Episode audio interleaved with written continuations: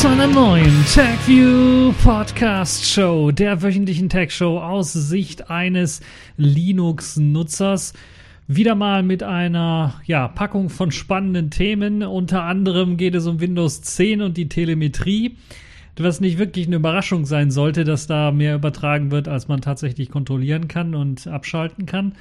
Dann geht es so ein bisschen um die DSGVO, die Datenschutzgrundverordnung, denn dort gab es ein ja erstes doch etwas aufsehenerregendes Urteil gegenüber der Plattform Knuddels, die eine Strafe von 20.000 Euro zahlen muss. Dann haben wir die BSI-Router-Richtlinie und schauen uns nochmal genau an, warum das eigentlich eine Farce ist und nicht wirklich irgendwie brauchbar ist. Dann wollen wir uns ein bisschen was um Fuchsia, beziehungsweise wie ich jetzt gelernt habe von dem Kollegen, eigentlich sollte es Fuj wahrscheinlich ausgesprochen werden. Äh, das läuft nämlich jetzt auf einem ersten Android-Smartphone, nämlich dem Honor Play. Und dann haben wir wieder die Kategorien in dieser Woche. Stream On als netzpolitisches Thema der Woche wurde als rechtswidrig erklärt. Die Distro der Woche ist diesmal eine, ja, etwas andere Distribution, ist diesmal eine Distribution, einen eine OS2-Distribution im Grunde genommen, eine OS2-Auferstehung, nämlich Arca OS. Und dann haben wir noch Sailfish der Woche. Dort habe ich wieder mal eine kleine App rausgegraben, die dem einen oder anderen auch interessant sein könnte, nämlich World Clock. Äh, legen wir direkt mal los mit dem allerersten Thema. Und zwar Überraschung oder nicht, Windows 10 Telemetrie ist nicht wirklich abschaltbar für mich nicht wirklich eine Überraschung, aber das BSI hat jetzt die Sicherheit von Windows 10 schon eine längere Zeit untersucht und vor allen Dingen sich auch auf diese sicherheitsrelevanten Funktionen gestürzt und dann auch natürlich mit der eingebauten Telemetrie beschäftigt und kam dann zu dem Ergebnis, dass eben in der sogenannten Sisyphus-Studie, das ist die Studie zur Systemintegrität, Protokollierung, Härtung und Sicherheitsfunktionen in Windows 10. Also wunderbar. Sisyphus Win 10 haben sie das Ganze genannt. Ähm, eine wunderbare Abkürzung wieder mal. Äh, haben sie eben die Ergebnisse in Teilbereichen der Studie dann veröffentlicht. Demnach ist es eben problematisch, was die Telemetrie angeht. So ist es nicht möglich, eben diese umfassenden Möglichkeiten auf Nutzungsinformationen zuzugreifen von Seiten Microsofts dann auch in den Telemetrieeinstellungen komplett auszuschalten. Es gibt zwar diese unterschiedlichen Telemetrie-Level-Einstellungen, die man benutzen kann, um ein bisschen was festzulegen, wie viel jetzt an den Daten äh, zu Microsoft wandern sollen, aber eine eindeutige Zuordnung der übertragenen Informationen zu diesen verschiedenen Stufen ist nicht wirklich möglich. Und zudem lädt, lädt Windows auch mehrmals pro Stunde Konfigurationsdateien nach und ordnet die dann vorhandenen Telemetriequellen diesen Leveln im laufenden Betrieb dynamisch zu. Und das macht das Ganze natürlich dann auch noch ein bisschen was komplizierter. Und selbst die Konfiguration eben der niedrigsten möglichen Telemetrieebene verhindert halt nicht, dass eben die Datenübertragung ähm, stattfindet. Und das gilt dann in den Enterprise-Aufgaben, äh, Ausgaben dann sogar auch für die Stufe 0 Security. Und bei den normalen ähm, Consumer-Versionen ist die minimalste mögliche Stufe 1 eben einfach. Und selbst dort werden halt eben noch die Daten übertragen und man ist sich nicht immer so bewusst, welche Daten, um welche Daten es sich jetzt hier handelt. Und ähm, ja, eine vollständige Unterbindung dieser Daten äh, ist nicht so einfach möglich. Man müsste dann mit einer Firewall rumspielen, eventuell oder mit anderen Sachen, aber dann kann es vielleicht eventuell zu Problemen mit Updates führen. Also da muss man äh, tatsächlich äh, doch schon sagen, dass es nicht ganz klar ist, was Microsoft da macht. Und ich würde schon fast schon behaupten, vielleicht hat das dann auch Probleme mit der Datenschutzgrundverordnung, weil Microsoft müsste es eigentlich einem erlauben zu sagen, man möchte überhaupt keine Daten an Microsoft senden. Das würde ich jetzt mal behaupten. Aber das ist einfach mal so eine Behauptung, die ich reinschmeiße. Die Juristen unter euch werden sicherlich dann mir auch äh, direkt sagen, nee, nee, das ist schon, das ist schon rechtlich möglich, äh, wenn die Leute da irgendwie zustimmen für. Nun ja, wir müssen mal schauen.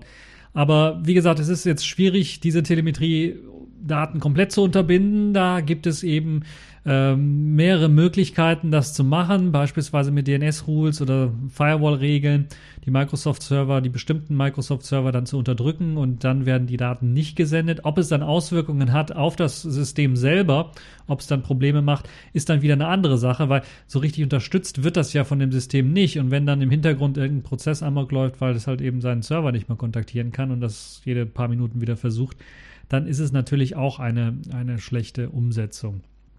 Nun ja, wirklich gewundert hat es mich jetzt nicht, dass Microsoft in ihrem Windows 10 dann ja diese Spionage im Grunde genommen oder diese Telemetriefunktion nicht komplett ausschalten kann. Es ist ja schon mit der Einführung von Windows 10 immer stark kritisiert worden, dass es diese Telemetrie gibt und einige Leute haben dann aus Protest dagegen sind sie komplett zu einem anderen System gewechselt, wo es so etwas nicht gibt oder wo man sowas abschalten kann oder sind halt eben bei einer älteren Windows-Version geblieben, wo es diese Telemetrie-Datenübertragung an Microsoft eben in dem Falle nicht äh, gab. Jetzt ist natürlich die Frage, wie wird sich das weiterentwickeln? Wir haben jetzt schon ein paar, die, die, die ein paar Regeln, Datenschutzgrundverordnung beispielsweise als, als Regelwerk für die EU. Und äh, daran müsste sich Microsoft ja halten, im Grunde genommen. Das ist ja natürlich auch ein strenges Regelwerk, was die Datenaufbewahrung angeht von, von Leuten hier aus Deutschland in dem Fall oder aus der EU. Aber wie sieht es dann jetzt aus in, in der Zukunft? Wird es dann so sein wie damals, als äh, die Windows-Aktivierung in Windows XP eingeführt worden ist, wo der Aufschrei erstmal groß war und jetzt ist das eigentlich im Grunde genommen ein alter Hut und niemand äh, ist wirklich daran interessiert oder es hat irgendwelche Probleme damit, dass man bei der Windows-Aktivierung sowieso seine Daten preisgibt, was für ein PC man hat, was für eine MAC-Adresse die Netzwerkkarte hat und so weiter und so fort. Und ja, da würde mich mal interessieren, was ihr von der ganzen Geschichte haltet. Ist natürlich ein schwieriges Thema. Ich weiß, ich habe hier einen doch sehr stark Linux- und Open-Source-zentrischen Podcast und da wird es wahrscheinlich von den Zuhörern weniger von diesen Leuten geben, die dann Windows so stark auf die Finger schauen. Und wenn, dann haben sie es vielleicht nur so parallel installiert, um ein paar Spiele zu zocken oder bestimmte Softwareanwendungen, die ansonsten nicht laufen, äh, lauffähig zu halten oder haben es sogar in der virtuellen Maschine laufen. Äh, das kann ich sogar zugeben, habe ich ja bei mir auch, dass ich das in der virtuellen Maschine habe, um äh, bestimmte uralt Software laufen zu laufen lassen zu können. Äh, Software, die zum Beispiel über einen Minidisc-Player bespielen kann.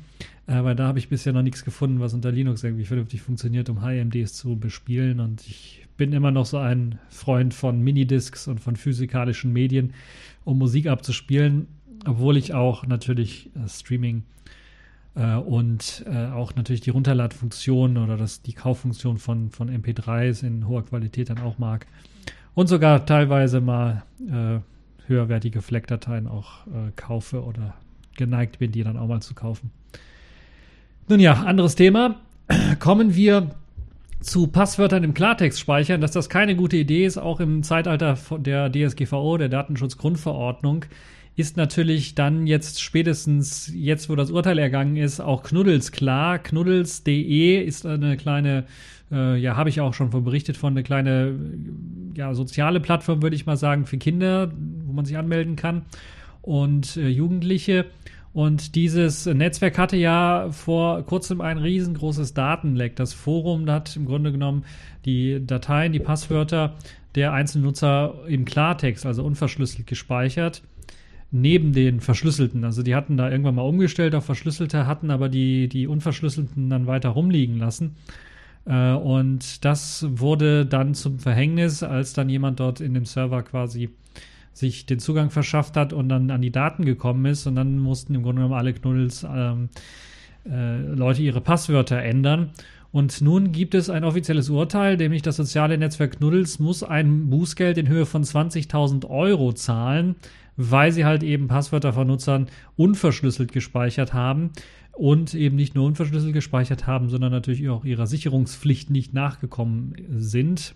Äh, das hat das Unternehmen äh, aus Karlsruhe dann auch eingesehen und gemerkt, ja, okay, wir haben hier falsch gehandelt. Ich bin sogar fast schon sicher, okay, diese Strafe ist nach der DSGVO in Deutschland äh, ausgesprochen worden ist jetzt, äh, ich glaube, für die Größe des sozialen Netzwerkes sicherlich angemessen, würde ich mal behaupten. Wo es natürlich, wo man natürlich auch denken könnte, okay, sie müssten vielleicht ganz dicht machen oder so. Ähm, aber äh, ich denke, das trifft sie dann doch schon. Also 20.000 Euro ist schon eine hohe Strafe für so eine kleine soziale Plattform. Und ähm, es ist zumindest äh, auch vom Gericht äh, der Firma zugute gehalten worden, dass nachdem dieser Hackerangriff, nach diese, nachdem dieser Eingriff oder Angriff erfolgt ist, man äh, sich sofort an die Datenschutzbehörde gewandt hat und die Nutzer informiert hat und sehr umfangreich auch über den, den, den Angriff informiert hat und äh, dass man auch ähm, ja, die, den Datenschutzbeauftragten äh, genannt hat, dass eben diese Passwörter im Klartext äh, vorgehalten worden sind. Und das machte dann halt natürlich dann, äh, hilf, hatte ein bisschen was geholfen, die Strafe dann wahrscheinlich ein bisschen was dann abzufedern. Ähm, und ja, nach Darstellung des Unternehmens waren dann von, von diesen äh, Leuten, die dort betroffen sind, etwa 808.000 E-Mail-Adressen betroffen. Und das hat sich dann auf etwa 1,8 Millionen Pseudonyme und äh, ja, Passwörter dann entsprechend äh, äh, dann ähm, abgebildet. Und es gab dann auch Lob vom Datenschutzbeauftragten, äh, der eben ähm, gemeint hat, das Unternehmen hatte zumindest nachdem eben sie diesen Mist dort gebaut haben, vorbildlich äh, die Behörde informiert, äh, sich zusammengesetzt mit denen äh, und zusammengearbeitet und äh, nach Hilfe gefragt, auch was die IT-Sicherheit angeht, wie man die verbessern kann. Und sie wollen eben aus diesem Schaden lernen und versuchen jetzt in Zukunft mit Transparenz auch äh, in Zusammenarbeit mit den Datenschutzbehörden äh, die Verbesserung des Datenschutzes dann umzusetzen, sodass sich in Zukunft so etwas nicht mehr wiederholen kann. Äh, hoffen wir, dass das tatsächlich auch der Fall ist und dass dann so eine Plattform so, solche, solche Fehler nicht mehr macht.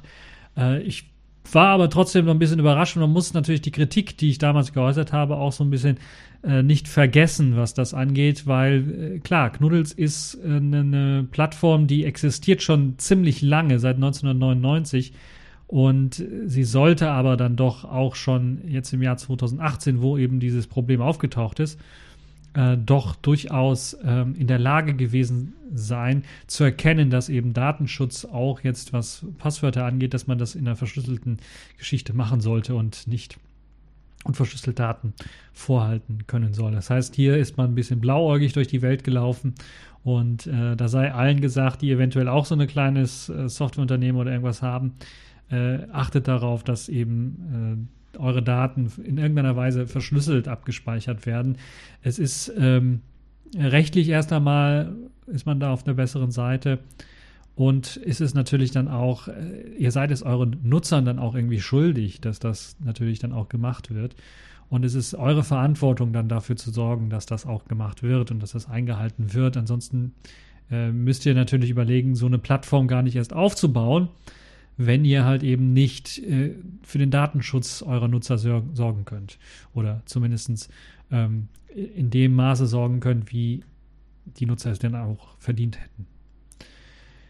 Ja, äh, zur DSGVO noch einmal. Die DSGVO hat oder sieht eben bei größeren Verstößen auch Bußgelder von bis zu 20 Millionen Euro äh, zu. Und im Falle eines Unternehmens, also das ist bei den Einzelverstößen, im Falle eines Unternehmens dann sogar ein Bußgeld von bis zu 4% des weltweit erzielten Jahresumsatzes. Das soll halt eben diese großen Unternehmen wie Yahoo beispielsweise treffen, äh, die ja auch durch Negativschlagzeilen, was Datenlücken angeht, ähm, dann negativ aufgefallen sind. Ähm, das also noch so ganz kurz als Einschub äh, dazu und auch ein kleines Update dazu, was äh, ich ja auch versprochen hatte, dass ich, sobald da irgendwas entschieden wurde, äh, dann auch nachliefern werde. Das habe ich jetzt gemacht und dann wollen wir uns dann ein bisschen wieder was auch mit Sicherheit beschäftigen und zwar mit äh, Sicherheit von äh, ja, IT-Systemen, die wir tagtäglich im, im, im, laufenden Betrieb quasi haben, nämlich unseren Routern. Das sind meistens sogenannte Plaste-Router, also in Plastik verpackte kleine ja, Computersysteme, die äh, meist von Herstellern einfach so verkauft werden und dann leider meistens werden die Nutzer dort im Regen stehen gelassen, wenn es um Sicherheitsprobleme geht, um Sicherheitsupdates, dann anders als bei PC oder auch bei Android-Smartphones, wo man sich so langsam sensibilisiert hat da auf dieses Thema, ist es bei Routern im Grunde genommen nicht der Fall, sondern es ist einfach so eine kleine Box, die schließt man an, die sorgt dafür, dass Internet funktioniert und dann kümmert man sich im Grunde genommen nicht mehr drum. Und ich muss ganz ehrlich sagen, ich bin auch so ein Typ, der das macht. Und ich glaube, der eine oder andere wird dann auch so äh, ja, den, den kleinen Schlendrian drin haben und sich nicht immer um den Router kümmern, sondern einfach nur froh sein, dass er halt eben Internet schafft, weil wenn er dann nicht mehr funktioniert, wie beispielsweise bei dem Skandal letztes Jahr wo mit den Telekom-Routern, die dann auf einmal nicht mehr funktioniert haben, dann ist der ja, Aufschrei ziemlich groß und man möchte natürlich dann alles viel verbessern und äh, viel neu regulieren. Und das BSI hat jetzt äh, eine Richtlinie, die sogenannte Router-Richtlinie herausgegeben und äh, zur Beratung waren ja auch einige IT-Experten des äh, Chaos Computer Clubs mit dabei und sie haben natürlich auch ein paar Ziele formuliert, die dort auftauchen sollten. Aber die Chaos Computer Club Leute sind da doch ein bisschen enttäuscht und halten das Ganze für eine Farce. Und ich muss ganz ehrlich sagen, ja, also diese BSI-Router-Richtlinie kann als erster Schritt in die richtige Richtung ähm, äh, verstanden werden. Aber dieser erste Schritt hätte schon vor 10 oder 15 Jahren erfolgen müssen. Aus dem Grund kann ich schon den Frust so ein bisschen beim CCC verstehen, dass man mehr möchte und dass man da auch mehr erwartet hat, hätte von dieser Router-Richtlinie des BSI, weil sie im Grunde genommen am Status quo äh, nicht viel ändert, sondern diesen Status quo so ein bisschen beschreibt und äh, auf ja auf eine Besserung hofft, dadurch, dass sie eben diesen Status beschreibt. Und das kann man im Jahr 2018 aus meiner Sicht, wenn man sich auch die verschiedenen Hersteller von äh, den anderen IT-Systemen, die im Internet hängen, also den sogenannten, ich jetzt Achtung, das böse Wort, IoT-Geräten, äh, wenn man sich das anschaut, dieses ganze Chaos dort, äh, das kann man jetzt einfach nicht mehr so laufen lassen. Da muss man eigentlich eher stärker mit ähm, ja, anpacken und eingreifen und dann auch gesetzlich vielleicht ein bisschen was äh, reinhauen. Aber das BSI ist ja kein Gesetzgeber in dem Sinne und äh, muss natürlich auch darauf achten, dass das, was sie dort vorschlagen und in der Richtlinie dann ähm, herausgeben, dass das auch vor einem Gericht dann vielleicht auch Stand, Bestand hat. Und äh, der CCC kann natürlich mehr fordern als das, was dann eventuell auch, sie müssen sich ja nicht um die Umsetzung so weit kümmern. Ähm, aber sie haben das Ganze als Farce bezeichnet, weil eben in Zukunft mit dieser Routerrichtlinie keine massenhaften Routerstörungen oder IT-Sicherheitsprobleme dann verhindert werden können, weil man halt eben zu lasch dran gegangen ist. Äh, das eine betrifft zum anderen äh, äh, das eine betrifft, zum einen betrifft es denn zum Beispiel den, den, Mindestmaß an Schutz, also so eine Art, man hatte sich gewünscht beim CCC und ich hätte mir das auch sehr stark gewünscht, dass auf so einem Router vom Hersteller, weil der Hersteller, wenn er so einen Router herstellt, plant ja auch selber schon, ja, wie lange werden wir dann ungefähr das Gerät mit Updates versorgen können auch softwaretechnisch, weil das kostet ja Geld, das mit Updates zu versorgen. Wir müssen ja Leute bezahlen, die sich darum kümmern, diese Updates zu testen, diese Updates zu schreiben, diese Updates zu testen und dann nochmal zu testen und vielleicht Bugfixes zu schreiben. Und das kostet natürlich Geld, die Leute damit zu beschäftigen. Und dann müssen wir natürlich auch kalkulieren, nicht nur die Hardwarepreise, wie wir diesen Router verkaufen, sondern auch vielleicht noch ein bisschen was on top, softwaremäßig, ähm, zwei Jahre Support beispielsweise. Das ist immer noch wenig für einen Router, würde ich mal sagen, weil einige von unseren Routern stehen wahrscheinlich schon länger bei uns in dem Haushalt rum. Ähm, aber es ist trotzdem zumindest äh, war vom CCC gefordert und ich halte das für eine sinnvolle Regelung, dass man dort auf jeden Fall äh, mal auch schaut, wie es aussieht mit eben einem Mindesthaltbarkeitsdatum für Router. Das heißt ja nicht, dass dann, wie bei eben wie bei den Lebensmitteln, dass dann nach dem Mindesthaltbarkeitsdatum eventuell kein Update mehr kommt in dem Sinne oder eben das Lebensmittel kaputt geht oder der Router dann nicht mehr brauchbar ist. Aber das heißt zumindest, dass man bis, bis dahin eine Garantie hat als Nutzer, dass es Sicherheitsupdates gibt. Und danach muss man sich eventuell aktiv dran beteiligen und schauen, gibt es weiterhin Sicherheitsupdates? Hat der Hersteller gesagt, okay, wir verlängern äh, nochmal um, um ein Jahr oder um zwei Jahre und wir liefern nochmal Updates aus oder das ist das letzte Update. Bitte updatet eure Hardware, kauft neue Hardware von uns oder von anderen Herstellern, wenn ihr weiterhin äh, einen sicheren Router haben wollt. Äh, oder, und das fand ich auch eine spannende Idee, den der CCC mit reinge und völlig berechtigt mit reingeschlossen hat, dass der Hersteller, wenn sie selber dieses Update nicht mehr liefern können, dann die Schnittstelle so weit öffnen, dass eben alternative Firmware auf die Router aufgespielt werden kann um dann eben von der Community äh, Sachen zu pflegen, Updates zu pflegen und so weiter und so fort. Ich weiß, ist nicht immer ein äh, vom Hersteller sehr beliebtes Szenario, weil sie natürlich dann äh, nicht die, die, den Support dafür übernehmen wollen. Äh, wenn da einer eine eigene Router-Firmware draufspielt und die macht irgendwie was kaputt am Router und der funktioniert dann nicht mehr. Aber das wäre äh, aus meiner Sicht nach dem Mindesthaltbarkeitsdatum oder Mindesthaltbarkeitszeitraum, den man sich so äh, vornimmt, für die Router eine Sicherheit, eine sicherlich sehr realistische Geschichte, wie man halt eben weiterhin umgehen kann mit ähm, dem Gerät selber und wie man dann, dann entlässt man ja den Nutzer sowieso in seine eigene Verantwortung, sich einen neuen Router zu kaufen oder halt eben eine alternative Software aufspielen zu können. Und diese Möglichkeit sollte dann spätestens nach dem Ablauf dieses Mindesthaltbarkeitsdatums dann einfach freigeschaltet werden, sodass jeder Router sowas schon drin hat. Viel schöner wäre natürlich, wenn jeder Router das von Anfang an mit drin hätte, dass man die Möglichkeit hat, einfach zu sagen, okay, ich möchte mich selber um meine Sicherheit des Routers kümmern und äh, nicht vom Hersteller abhängig sein und sage, okay, ich ver verzichte dann auf diese Garantieansprüche und so weiter und so fort, die ich eventuell habe, wenn ich eine Alternativfirma drauf spiele, aber die Möglichkeit sollte mir gegeben werden. Und dort wurde vor allen Dingen äh, auch vom OpenWrt-Team, was äh, dort, glaube ich, auch eingeladen war, ähm, das eben sehr stark auch gepusht und äh, das vor allen Dingen auch vorgeschlagen. Leider hat sich das nicht gezeigt und ähm, leider ist das leider auch bei, vom BSI nicht so durchgesetzt worden. Es wäre halt ziemlich schön, wenn das vorne auf der Verpackung draufstehen würde. So wie ich das jetzt verstanden habe, ich habe es nochmal mehrmals nachgelesen, in dem verlinkten Artikel steht es leider so auch noch nicht richtig drin, was das BSI jetzt tatsächlich gesagt hat. Äh, ist es aber so, dass das BSI zumindest eine Art vorschreibt, dass man da äh, Sicherheitsupdates äh, relevant äh, irgendwo unterbringt. Das heißt im Grunde genommen, man kauft den Router und müsste dann eventuell auf die Router-Webseite gehen und dann müsste irgendwo im Kleingedruckten, irgendwo müsste dann stehen, wie lange dann der Router geplant wird, mit Updates zu versorgen. Oder es müsste dort stehen, der Router wird aktuell noch mit Updates versorgt. Irgendwie sowas. Das ist natürlich eine sehr versteckte Geschichte, ist für den Otto-Normalverbraucher kaum verständlich und ersichtlich. Deshalb bin ich da ganz auf Seiten des CCC, dass man das hätte einfacher mit eben so einem Mindesthaltbarkeitsdatum auf der Verpackung direkt lösen können. Und äh, klar, das ist eine große Umstellung für die Hersteller. Die müssen natürlich ihr Geschäftsmodell da auch ein bisschen dann anpassen und eventuell werden sogar die Routerpreise dadurch ein bisschen was größer und vielleicht aber auch die Konkurrenz natürlich. Und für den Verbraucher ist das natürlich dann die bessere Alternative. Und leider hat der BSI sich, würde ich mal sagen, nicht so sehr auf der, auf der, auf die Seite der, des Verbrauchers dann ähm, gestellt. Und das ist leider so ein bisschen schade, würde ich mal behaupten. Ja, was kann man noch so sagen und was sollte man noch äh, sagen zu der ganzen Geschichte?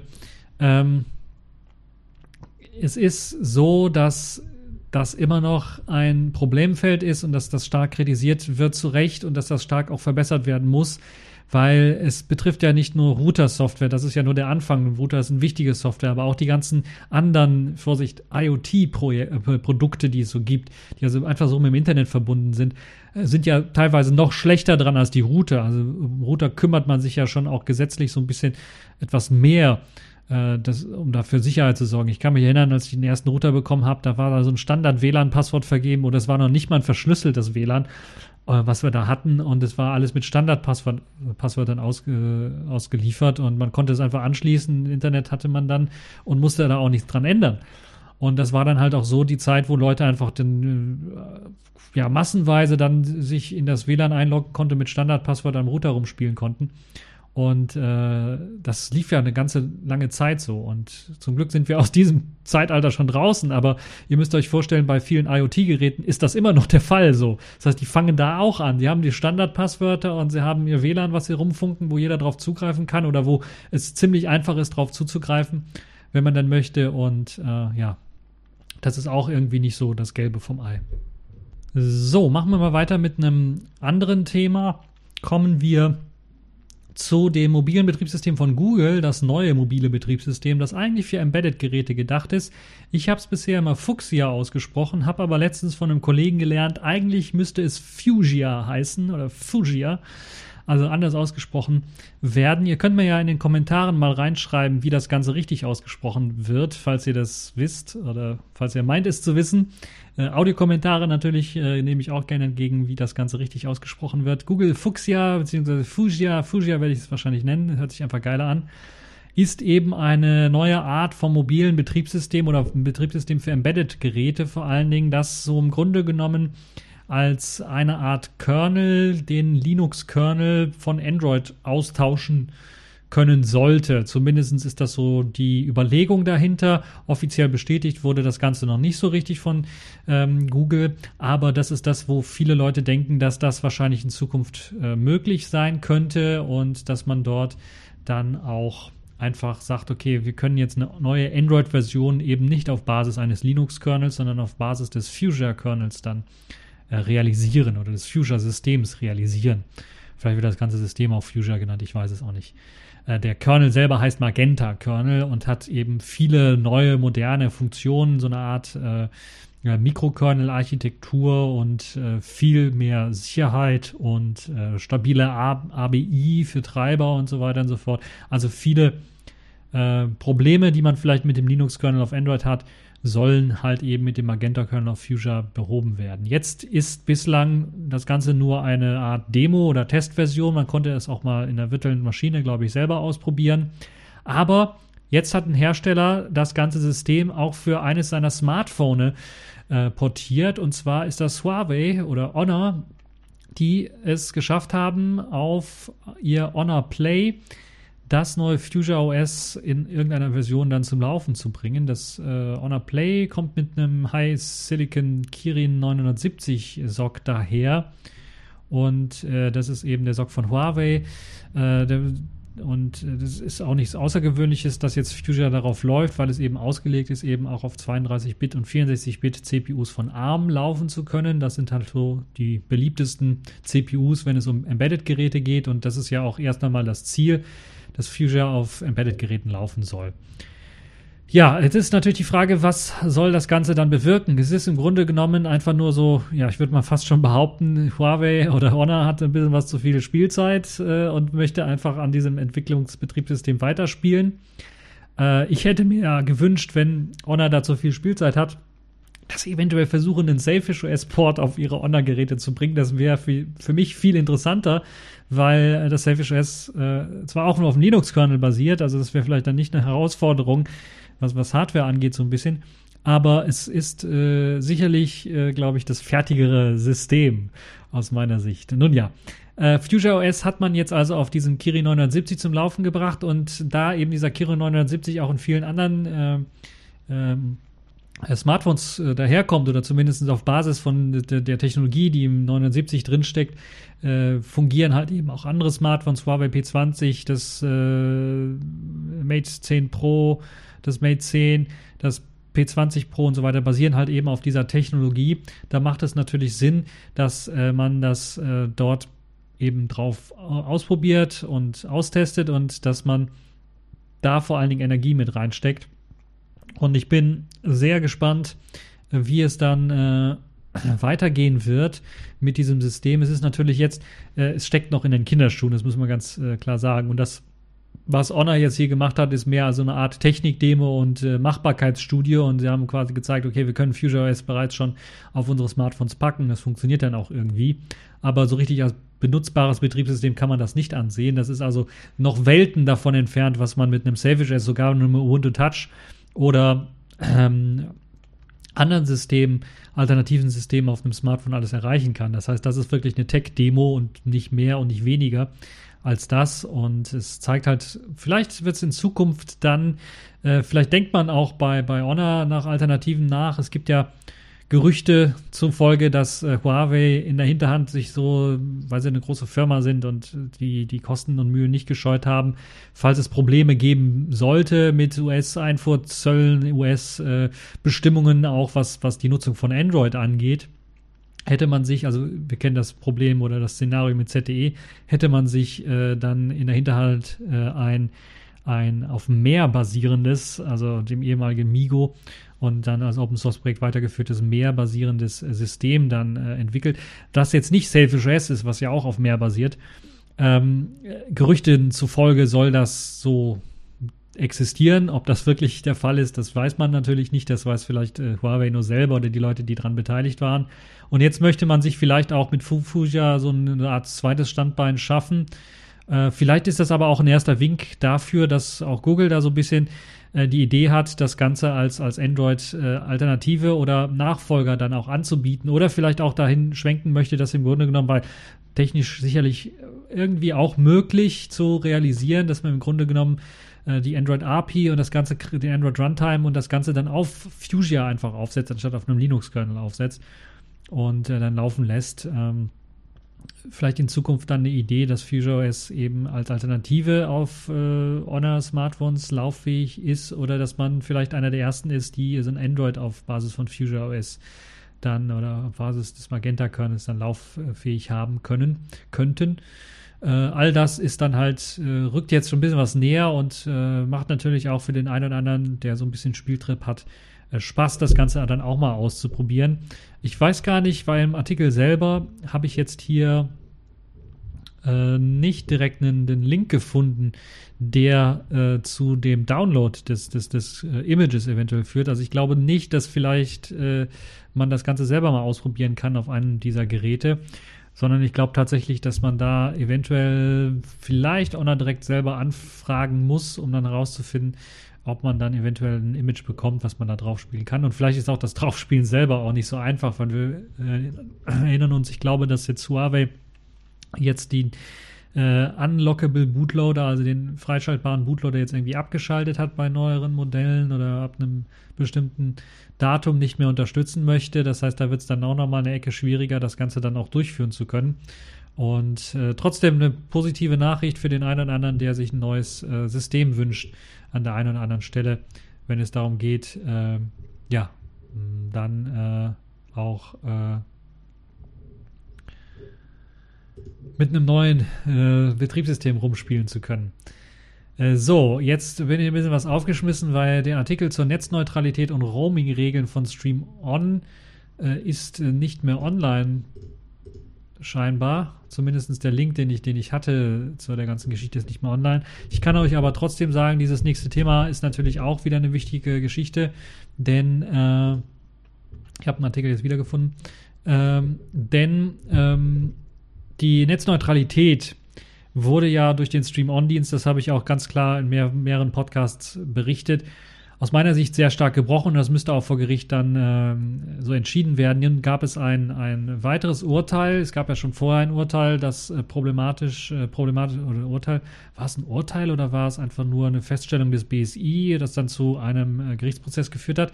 Nun ist jetzt auf jeden Fall äh, klargestellt worden, dass, dass der Stream-On-Dienst der Telekom zwar nicht grundsätzlich gegen die Netzneutralität verstößt, aber die Netzagentur fordert Änderungen und hat eben auch Erfolg gehabt vor Gericht. Und das ist jetzt eben das Neue, weil die Bundesnetzagentur hat vorher schon äh, Änderungen gefordert und hat dann jetzt geklagt. Die Deutsche Telekom ist erst einmal quasi mit der Gegenklage gescheitert, eine Anordnung dieser Bundesnetzagentur gegen diese Stream-On-Option äh, für eben diese Mobilfunktarife, die sie haben, oder einige der äh, Mobilfunktarife, die sie haben, gerichtlich äh, zu stoppen oder kippen zu lassen. Das heißt, äh, die Telekom ist es halt so, die Bundesnetzagentur hat eine Anordnung gegeben, weil sie eben äh, bestimmte Dinge in dem Stream-On als, als äh, problematisch angesehen hat und die Telekom hat dagegen geklagt. So, und so ist halt eben jetzt dieses Gerichtsurteil hier des Verwaltungsgerichts Köln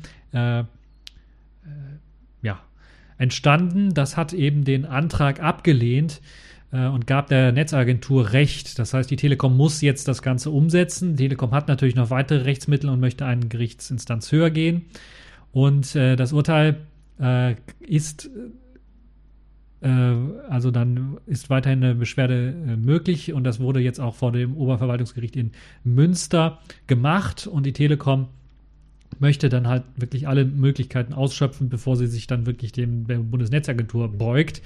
Und es werden vor allen Dingen in diesem Gerichtsurteil zwei Bereiche oder in zwei Bereichen wird von der Bundesnetzagentur werden Anpassungen gefordert. Das betrifft, betrifft dann natürlich dann nur die Stream-On-Option, äh, wo eben namenhafte Firmen oder Partner wie Apple Music, Netflix, YouTube und so weiter ihre Dienste anbieten können, ohne dass beim Kunden Datenvolumen angerechnet wird. Das ist aus meiner Sicht schon ein ganz klarer Verstoß gegen die Netzneutralität, weil das kann nur durchgeführt werden, indem man Netzpakete ungleich behandelt, indem man reinschaut, was da drin ist und sieht, okay, das ist jetzt ein Datenpaket von dem und dem, von dem und dem und dem und dem. Das behandle ich anders als das Datenpaket von dem TechView Podcast beispielsweise.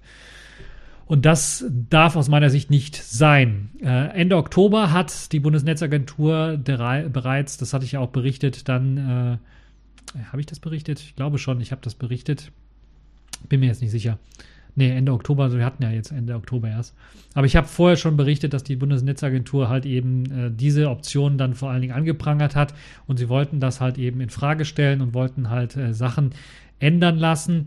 Und das betrifft vor allen Dingen die Vorschrift des Roamings. Äh, Roaming ist ja bekanntlich jetzt in der EU, ähm, ja, ich will nicht sagen kostenfrei geworden, aber zumindest ist das Roamen, äh, es gibt keine zusätzlichen Kosten durch das Roaming jetzt in der EU. Das heißt, man bezahlt im Ausland genauso viel Geld fürs, für den Anruf ins Inland, in, also in Deutschland, äh, wie eben äh, für einen normalen Inlandsanruf selber auch.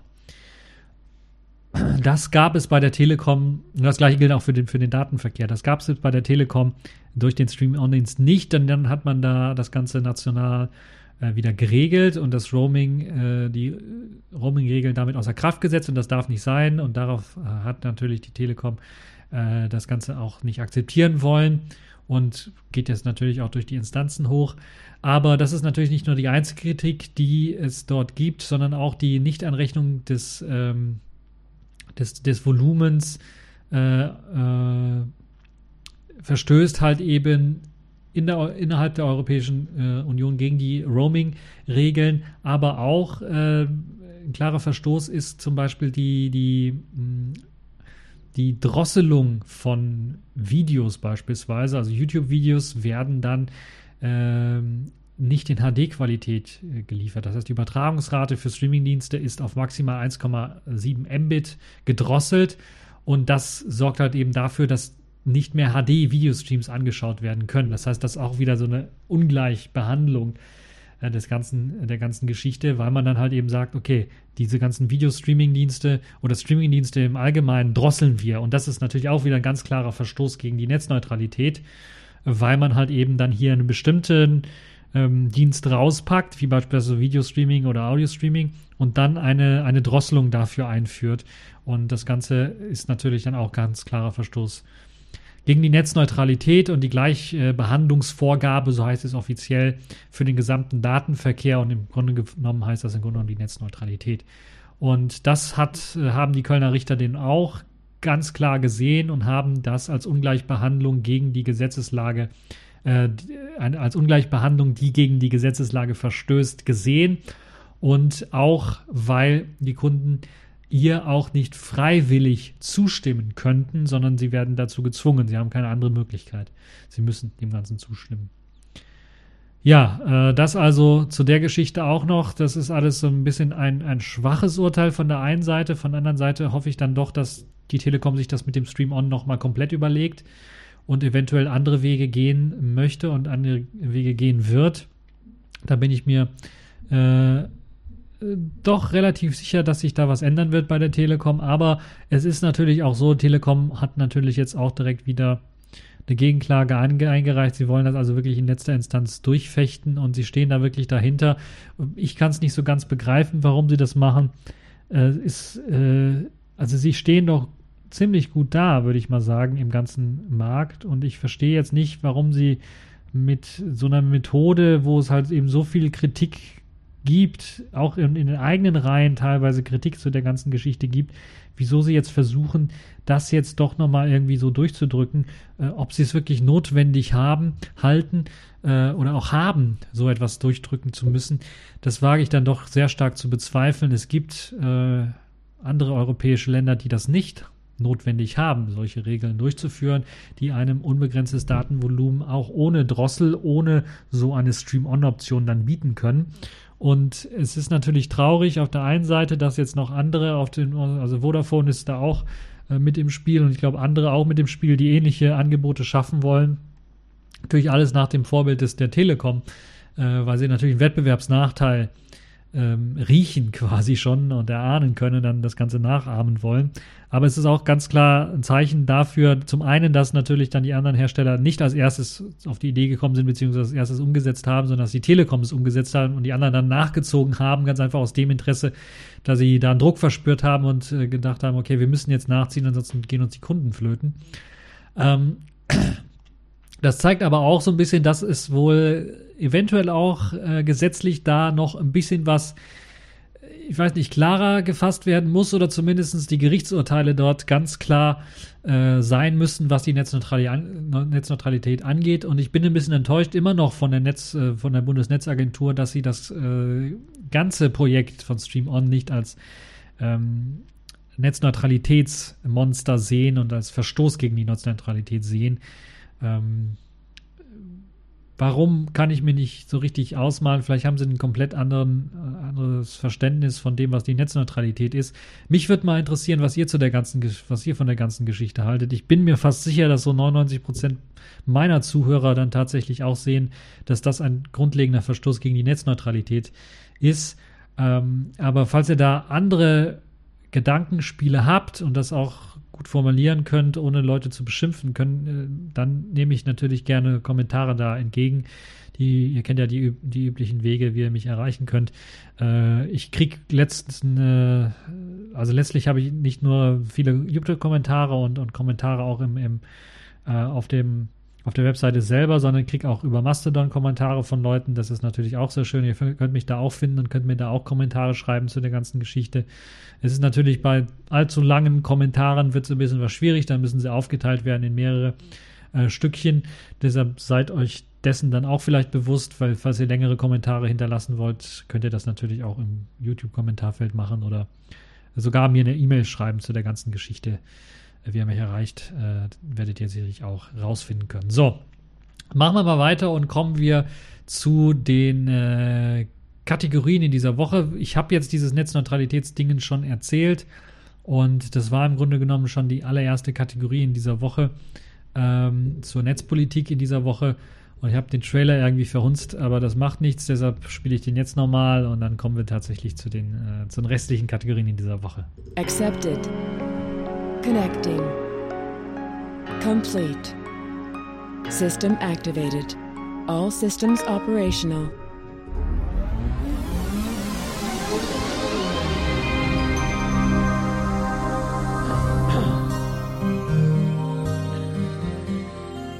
Ja, die Kategorien in dieser Woche. Wir kommen zur Kategorie Distro der Woche und diesmal handelt es sich nicht um eine Linux-Distribution, sondern eine Art, ja, OS 2 Distribution, OS 2 werden sich einige fragen. Ja, die Älteren von uns werden sich noch erinnern, das war so ein Betriebssystem, das damals von IBM entwickelt worden ist.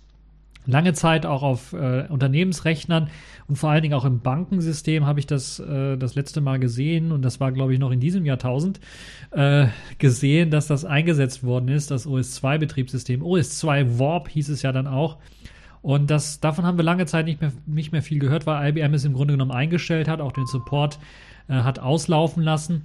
Und ähm, ja, jetzt gibt es eine neue Firma, die sich damit beschäftigt und äh, die die Lizenzen und die rechtlichen Geschichten für das Einsehen des Quellcodes äh, von IBM dann sich geholt hat für das Betriebssystem OS 2 und das Ganze dann aufhübschen äh, und modernisieren wollte und es dann auch geschafft hat. Die Firma AK Noir, äh, Noir hat eben IBM's OS 2 unter dem Namen AK OS weiterentwickelt und deshalb würde ich schon fast sagen, es ist eine Distribution von OS 2, weil es selber nicht mehr den Namen OS 2 hat und wahrscheinlich auch nicht tragen darf. Ihr wisst es, es gab mal die Ecom Station, so hieß das. Und ich glaube, das Betriebssystem hieß auch Ecom Station OS, war auch ein IBM OS 2 Klon oder ein IBM OS 2 basierendes Betriebssystem. Also auch eine Art Distribution. Und jetzt gibt es halt eben das sogenannte Arca OS und warum wurde das Ganze gestartet? Und es gibt ja mehrere Gründe. Das haben wir ja bei Heiko auch schon im Radio Tux besprochen. Wer das noch nicht gehört hat, sollte da bei Radio Tux unbedingt reinhören.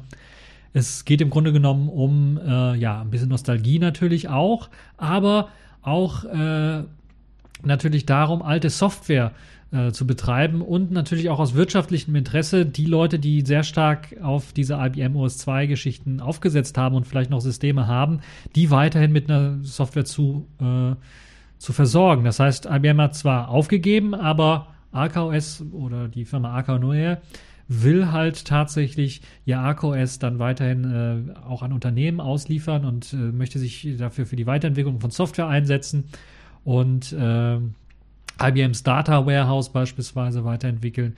Und es gibt auch noch Geldautomaten, auf denen OS 2 läuft. Und da möchten sie natürlich dann auch ein Update bringen können.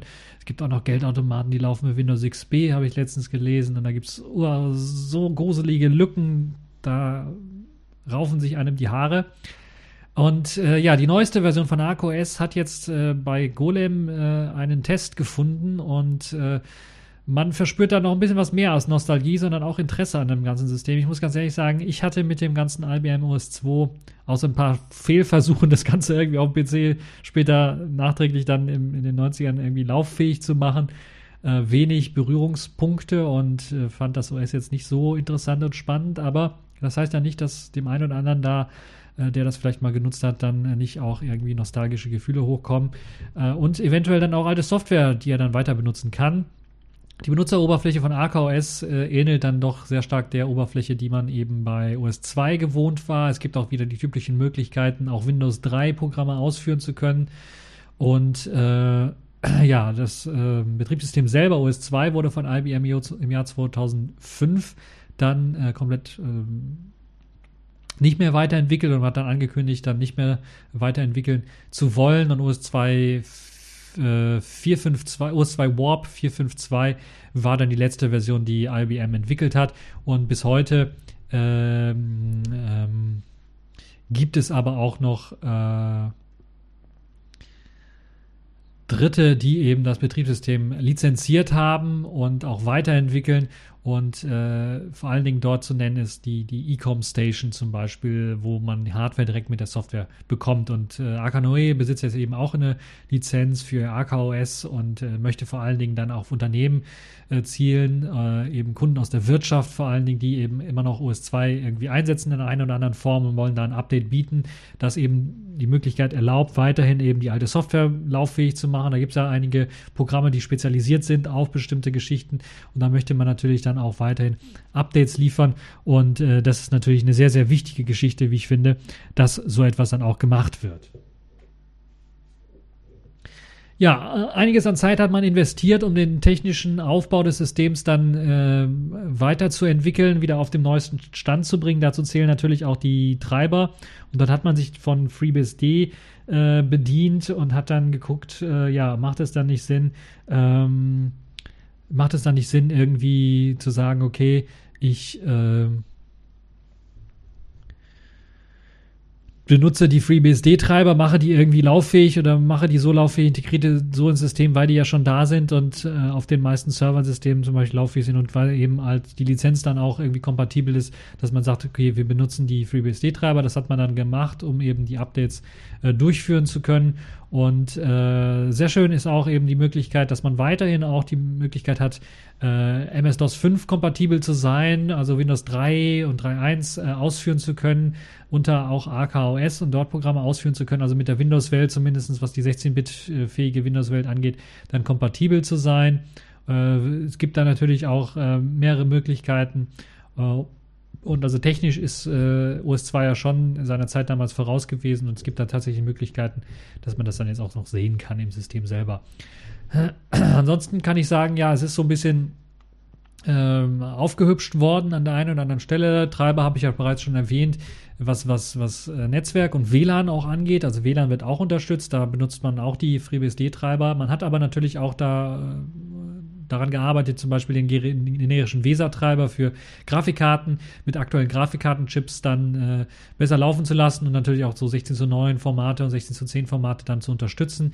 Auch ähm, äh, weitere Grafikchips, die aktuellen weiteren Grafikchips sollten dann da äh, gut, relativ gut laufen für zumindest das Anwendungsszenario, was man da hat. Also 3D-Spiele oder sowas werden ohne die Hardwarebeschleunigung natürlich nicht richtig funktionieren. Man hat aber auch aus dem ähm, äh, für, für Soundkarten, man hat da auch aus dem äh, ähm, aus dem ASA-Projekt sehr stark ähm, Treiber herausgezogen und das sogenannte Uni-Out-System geschaffen, das also so eine Art universellen Audiotreiber darstellt, der eben einem ermöglicht, dann Audio auf möglichst vielen äh, Audio-Hardware-Sachen dann ausgeben zu können. Das funktioniert also auch ohne großartige Probleme. Es gibt sogar für die Datenträgerunterstützung ähm, dann den sogenannten AHCI, Advanced Host Controller Interface Support. Das heißt, dort soll es halt eben auch die Möglichkeit geben, dann auf, auf äh, Serial ATA-Geräte zugreifen zu können.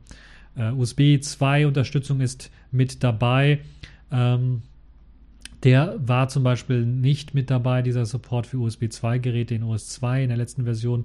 Das ist also mit dabei. USB 3 bin ich mir jetzt nicht ganz so sicher. Es gibt eine zahlreiche, es gibt zahlreichen Support, äh, der in AKOS eingebaut worden ist, dass einem erlaubt dann auch über USB-Geräte das ganze System booten zu können, was natürlich auch wichtig ist für die neue Installation, weil einige Geräte vielleicht keine CD-Laufwerke mehr haben oder Disketten haben äh, oder das Ganze auch gar nicht mehr richtig drauf passt.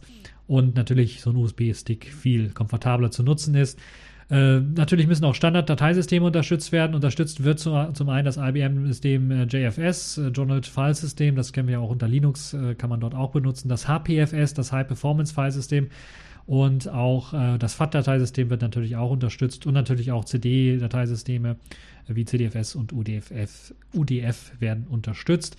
Und es gibt sogar auch äh, Samba 4 Support, dort also auch die Möglichkeit per äh, Microsoft Server Messaging Block SMB äh, Daten auszutauschen. Auch das IBM NetDrive für OS 2 ist mit integriert worden.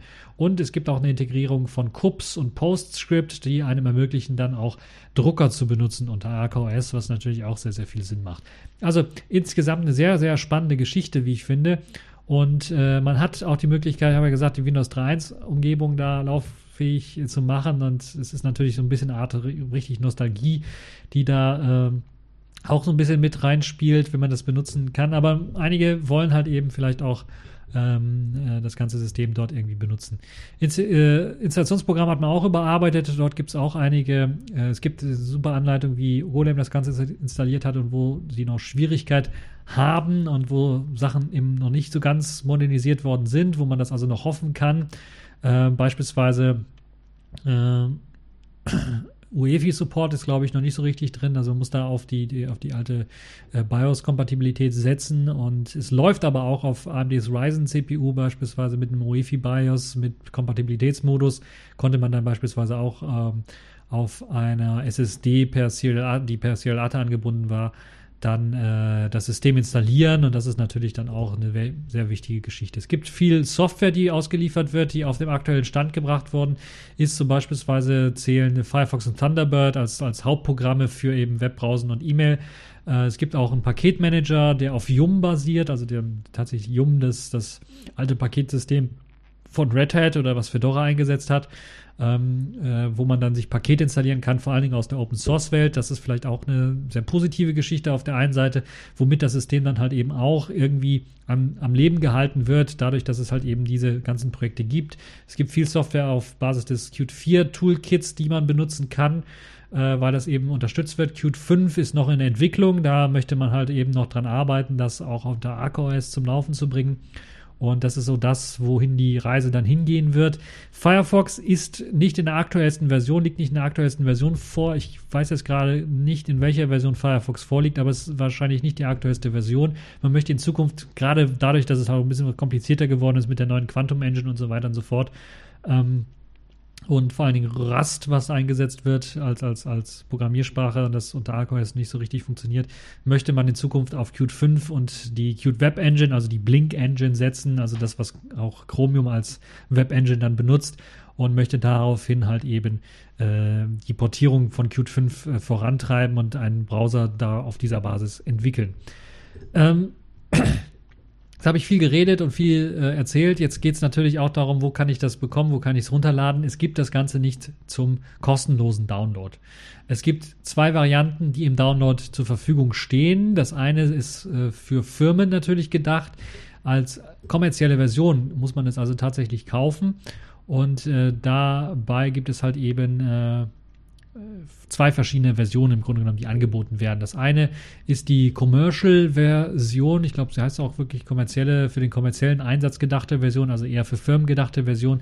Die kostet 229 US-Dollar, ist äh, gerade im Sale, das heißt gerade ist äh, Black Friday oder wie das Ganze heißt in den USA und äh, auch hier sind alle irgendwie in dem, ja, wie kann man eigentlich sagen, äh, ja, es Winterschlussverkauf, ja, hieß es mal.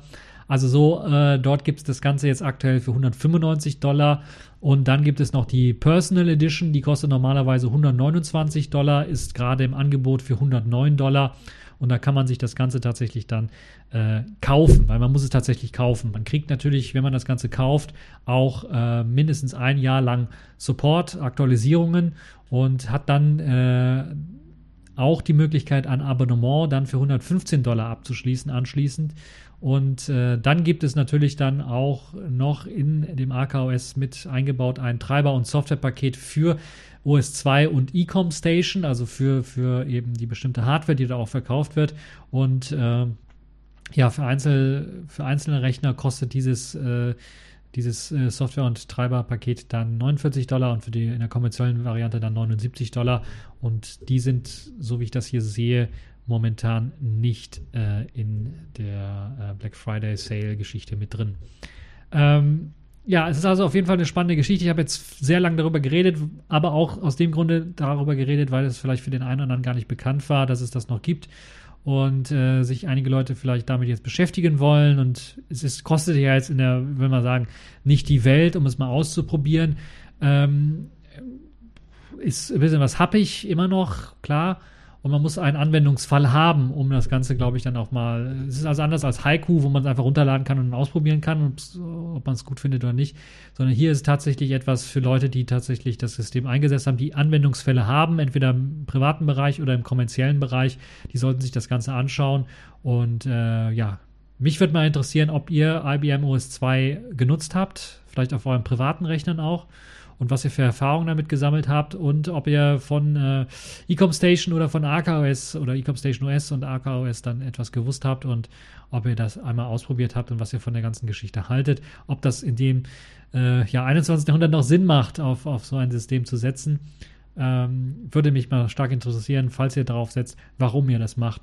Also im Kommentarbereich könnt ihr dazu dann auch posten. So, und jetzt kommen wir dann zum allerletzten Thema, zur allerletzten Kategorie in dieser Woche. Das ist Selfish der Woche.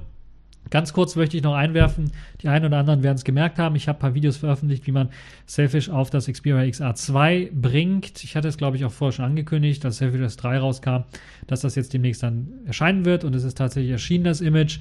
Äh, ich kann als kleines Kurzfazit sagen, das Image ist noch sehr beta. Es gibt äh, viele Funktionen, die noch ein bisschen was nerven. Gerade die Telefonfunktion mit dem Proximity, also dem Annäherungssensor, der nicht immer so gut funktioniert, wie man es möchte, sorgt für viel Frust. Deshalb setze ich das momentan zum Beispiel nicht als mein Hauptgerät ein, sondern eher so als eine Art Spielgerät und Testgerät für Software. Habe zum Beispiel jetzt äh, letztens es geschafft, Hotspot drauflaufen zu lassen.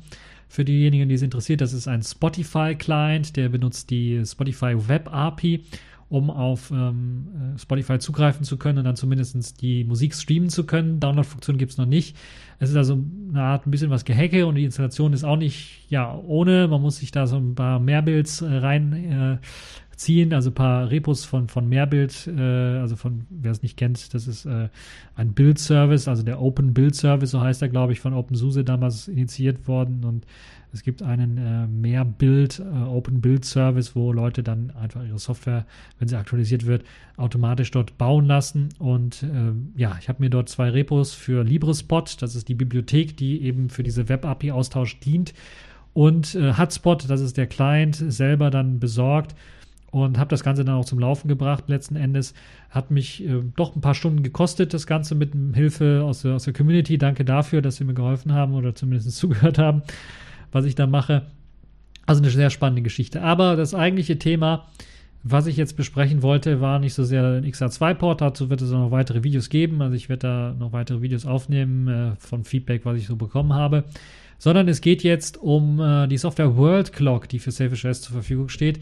Und das ist für alle diejenigen, die äh, entweder mit Kollegen reden wollen, die am anderen Ende der Welt leben oder selber viel durch die Welt reisen und äh, nicht immer den, das aktuelle Datum, aktuelle Zeit im, im Blick äh, behalten können. Letztens sind ein paar Kollegen zum Beispiel in die USA gereist und haben dann komplett ein anderes andere Uhrzeit gehabt. Dort gibt es ja auch verschiedene Uhrzeiten. Und wenn man nach Asien schaut, da gibt es ja auch unterschiedliche Uhrzeiten. Und demnächst vielleicht gibt es durch eben äh, die Abschaffung der Winter oder Sommer, also die Zeitumstellung, die Abschaffung der Zeitumstellung gibt es vielleicht innerhalb Europas die einen, die sich für die Winterzeit und die anderen, die sich für die Sommerzeit äh, entscheiden. Da muss man auch immer umrechnen. Da macht es also Sinn, so eine, so eine World Clock zu haben. Das ist eine kleine App, die ermöglicht euch halt eben äh, verschiedene Weltkarten, äh, verschiedene Länder bzw. Zeitzonen in, auf einer Liste schön darstellen zu können mit eben der Uhrzeit, die wir aktuell in diesem Ort haben. Dazu zählt eben nicht nur die Uhrzeit, sondern es zählt auch eben die Angabe der Zeitzone, also UTC-7 beispielsweise für Vancouver, Kanada äh, oder UTC plus 2 für Amsterdam in den Niederlanden oder für, für Berlin beispielsweise. Und natürlich auch das Datum, was dort äh, existiert. Zusammen halt eben mit auch den, den Wortkürzeln, nicht nur UTC, sondern auch den Wortkürzeln beispielsweise Central European Summertime, ja, CEST glaube ich, so heißt das Ganze, oder EDT und PDT und AST und EEST und wie das Ganze alles heißt. Also diese ganzen Geschichten dort eben auch sichtbar zu machen. Und das ist nicht alles, was die World Clock kann. Sie kann auch noch Time Zone Details, also Details, mehr Informationen zur Zeitzone anzeigen. Dazu zählen halt eben äh, auch die ähm, beispielsweise Sommer- und, und, und Winterzeitumstellung beispielsweise, die, die, die, die Zeitzone selber, die, die Lokalzeit, die existiert, die Zeit, die in der, in der Zeitzone existiert, die Differenz zur äh, Universal Time, zur UTC-Zeit wird angezeigt und wann halt eben, an welchem Tag die, die Uhren umgestellt werden, beispielsweise für die Sommer- und, und Winterzeit. Das ist auch ziemlich wichtig für die Leute, die beispielsweise viel rum äh, rumreisen und dann beispielsweise nicht immer wissen, wenn jetzt die Zeitzone umgestellt wird. Ich habe ja von den Kollegen geredet, die in die USA geflogen sind. Die haben auch eine Zeitzonenumstellung gemacht, als sie in den USA waren. Dabei war bei uns schon die Zeitzonenumstellung, also die, die, das Ausschalten der Sommerzeit schon, äh, schon länger etwas her, ein paar Wochen her. Und da, also das ist alles sehr, sehr wichtig für die Leute, die halt eben äh, da mit, mit der Zeit dann irgendwie gehen wollen und man kann das natürlich auch immer alles immer googeln und nachschauen, wenn man dann möchte, aber es macht halt Sinn, das auch in einer App dann äh, zu haben, die das alles einem dann vernünftig darstellen kann, die verschiedenen Zeitzonen darstellen kann und es gibt verschiedene Möglichkeiten dann äh, verschiedene Zeitzonen dort sich einzurichten und dann anzuzeigen und ein paar zu favorisieren beispielsweise. Und also für die Leute, die nicht immer eine, eine, hochintelligente Uhr am Armband haben beispielsweise und ihr Smartphone nur als Uhr benutzen, macht natürlich diese Option sehr, sehr viel Sinn. Deshalb äh, World Clock kann ich nur empfehlen. Ähm, und äh, ja, schaut es euch auf jeden Fall an. Es gibt auch World Clock in verschiedenen Sprachen. Das ist auch alles lokalisiert worden. Ähm, und äh, da sollte es also keine großartigen Probleme geben, was das angeht. Damit sind wir jetzt auch schon durch mit dieser TechView Podcast ähm, Show. Ich hoffe, es hat euch gefallen. Ist ein bisschen was länger geworden, glaube ich, die Show. Ähm, äh, trotzdem hoffe ich, dass sie euch gefallen hat, dass da spannende Themen mit dabei waren. Und äh, ja, ähm, es kann sein, dass jetzt die TechView Podcast Shows, ihr habt ja jetzt auch gemerkt, so die letzten Wochen, dass ich äh, weniger Audioshows gemacht habe, mehr äh, Videocast gemacht habe. Und es kann sein, weil ich so, weil wir so langsam auf, ja, zielsicher auf Weihnachten zulaufen, dass da so ein bisschen die Zeit, ein bisschen was knapp wird, so einen äh, normalen Audio-Podcast zu machen. Und dass ich da vielleicht ein paar Videos reinstreue, die ich vorher schon aufgenommen habe. Oder ich werde einfach darauf verweisen, äh, dass ihr euch meine Selfish OS Podcasts dann anschaut. Äh, zur ganzen Geschichte, die meisten natürlich in Englisch gehalten sind, ich weiß, äh, für ein größeres Publikum macht das auch Sinn, würde ich mal behaupten ähm, und äh, ja, könnt also damit rechnen, dass es eventuell etwas weniger jetzt gibt zum Ende, zum, zum Verlauf, zum, zum Jahresende im Grunde genommen etwas weniger von, von mir zu hören gibt. Aber das soll nicht heißen, dass ich da komplett verschwinden werde, sondern äh, dass halt einfach das Ganze ein bisschen was äh, anders äh, ausgestaltet wird. So, äh, das war es jetzt tatsächlich für diese TechView Podcast Show. Ich hoffe, es hat euch gefallen. Äh, Kommentar, Feedback könnt ihr alles hinterlassen und bis zur nächsten Show.